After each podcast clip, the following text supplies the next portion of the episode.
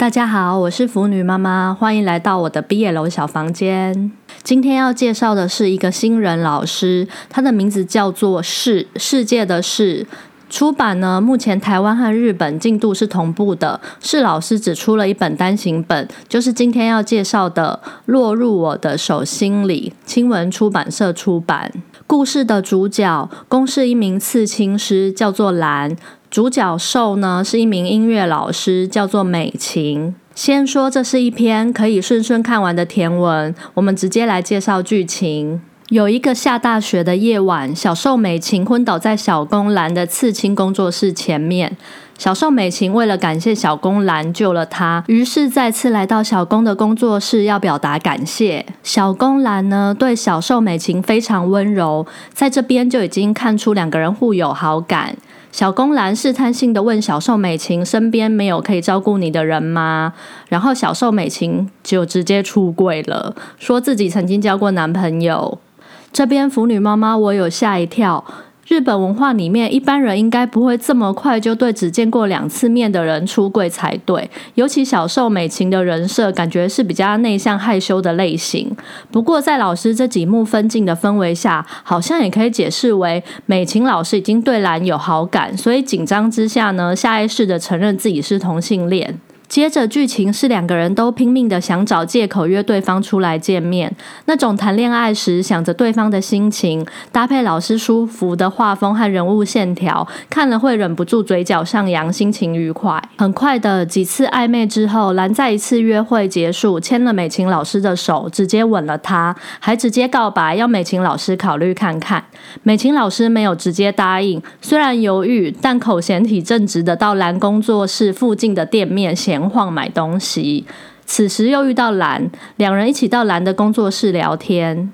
一阵聊天之后，美琴老师称赞蓝很会画画，某张图画得很好。蓝就说：“我身上有纹那个图案哦，在大腿根部。”听到这，腐女妈妈已经在偷偷期待最后床戏部分大腿根部刺青的样子了。这时才发现自己已经投入到漫画里面去了耶！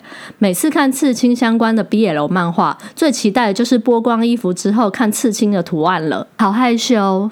接着，美琴老师打算下次见面答应兰的告白。此时，剧情来到美琴老师参加第一届代班的班级开的同学会。不知道大家有没有猜到，兰其实是美琴老师的第一届学生。兰就又告白说，以前高中就暗恋老师，再次见面后又再次爱上老师。美琴老师就回复兰。其实我已经喜欢上你了。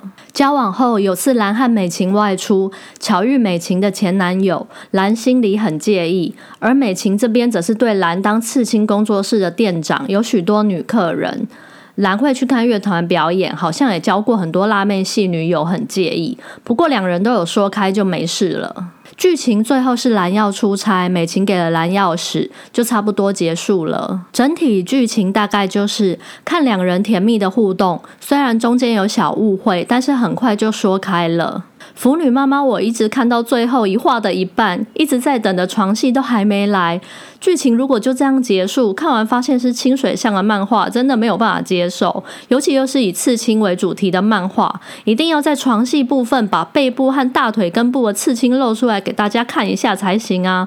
好在最后还是有床戏，只是腐女妈妈我认为的重点刺青图案就是带刀而已，我觉得这点很可惜。不过因为是老师的画风很舒服。主角间的恋爱氛围营造得很好，就是两个温柔可爱的人谈恋爱，然后我们读者也会被感染，心里会觉得甜甜的。